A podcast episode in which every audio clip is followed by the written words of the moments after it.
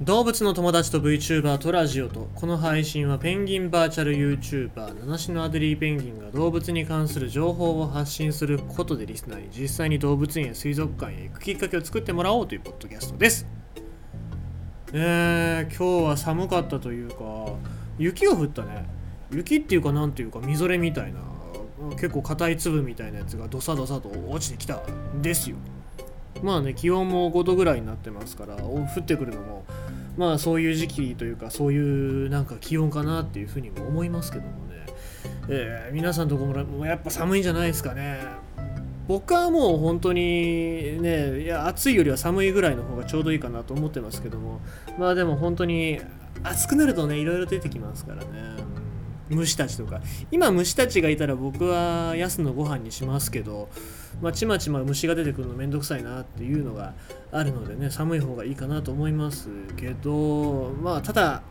ただ寒いですね。え電気代がいっぱいかかる。まあ夏もかかるっちゃかかるんだけど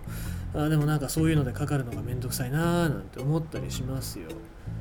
だから今なんか本当にコロナウイルスなんかがさ新しくどんどん出てきて、え感染拡大も非常に広がっておりますのでですね換気とかだけはしっかりやっていただきたいですし手洗いうがい、えー、寒いし冷たいかもしれないですけどもしっかり水使って、え、やっていただきたいなと思います。もう本当に何度も言いますけどもこれだけは大事にしていただきたいななんて思っておりますね。はい。ということで今日は、まあ、健康に関してのお話、まあ、いい結構重たい話ですけどもやっていきたいと思います。豚の心臓を57歳男性に移植。今のところ順調。アメリカで世界初の試み。アメリカメリーランド大学医学部は10日豚の心臓を人に移植する手術を実施したと発表した。術後3日経つが移植を受けた患者の経過は今のところ順調だという。提供された心臓は拒絶反応を起こさないように遺伝子改変された豚から取り出しており世界で初めての試みという。同医学部によると移植を受けたのはメリーランド州に住むデイビッド・ベネットさん57歳。命の危険がある不整脈があり、えー、エクモ。まあ、よくコロナウイルスの感染者の重症の方に使ってますけどもエクモを使う状況だったが臓器提供を受けられなかった。ベネットさんは手術前日死ぬかこの移植を受けるかだった。私は行きたいなどと話したという。ベネットさんは移植手術に同意する前にこの手術は実験的でリスクと利益は分かってない点があることを十分に説明されたという。今後数週間かけて今の臓器移植によって生命を維持するだけの効果があるか検証していく。でアメリカ、えアメリカ食品医療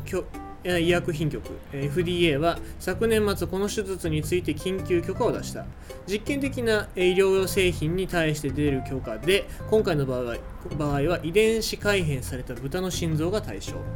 深刻な命の危機に直面していてその医療製品が利用可能な唯一の方法である場合にのみ適用される、まあ、本当に緊急の時に使える技術をちゃんと使えますよっていう話ですね。手術を担当した医師は慎重に手続きを進めているが今回が世界で初めての手術は将来患者たちに重要で新たな選択肢を提供することになると楽観的に見ているとしている。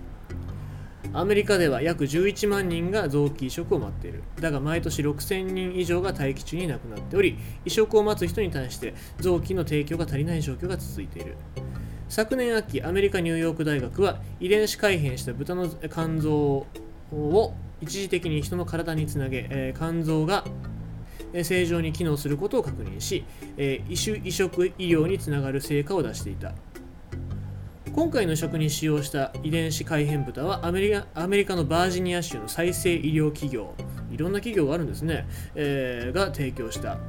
同大学はこの企業が開発した遺伝子改変豚の心臓を動物実験で検証する、えー、研究費用として、えー、約180億円を受け取ったという。同社は人の体に移植した時に急性の免疫拒絶を防いだり豚の豚の組織が過度な成長をするのを防ぐために豚の4つの遺伝子を働かないようにした。また人の免疫が豚の臓器を受け入れられるようにえー、人の6つの遺伝子を豚に導入するなど約10個の遺伝子改変をしたという。まあ本当神の所業ですよね。すごい。遺伝子改変をするだけでそういうことができてしまうっていうね。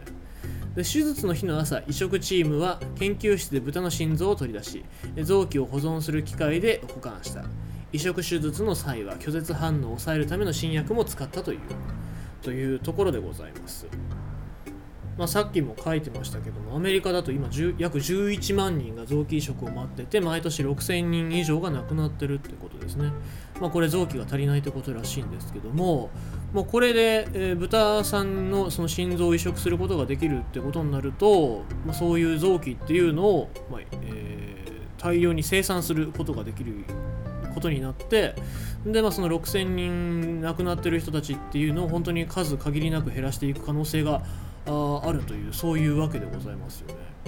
うん、これすごいなと思いますし逆に言うと本当にもっと豚だったりとかそういう家畜に感謝をしなきゃいけないなっていうふうにも思いますよね。まあこれに対していろいろなんか拒絶的な反応してる人 Twitter だったり SNS で結構見かけますけどもまあそれはやっぱりなんだろう動物のこと見下してたりとかまあ自分の体にそういうのが入ることがっていうところかもしれませんけどもそれでやっぱり人間の命を救ってくれてるっていうところはやっぱりうん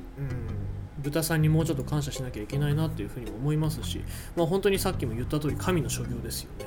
遺伝子を変えることによってだったりとか新薬を使うことによってそういうことが可能になる本当に魔法みたいな世界になってきますけどもですね。やっぱりその試験管の中で人間の体を作ったりというのは難しいわけでございますので、えー、これから先に、えー、先に実用化されていくのはこういう豚さんだったりとかいろいろな生き物の体の一部をいただくというこれも食べることと僕は一緒だと思うんですよね、えー、豚を食べるだったり牛を食べるだったりっていうのと、まあ、こういう移植っていう部分はあ体の一部になっていくっていう部分では一緒だと思いますので、えー、まあ、食べる時もしっかり感謝をしていただきますっていう言葉を言ってほしいですし、うん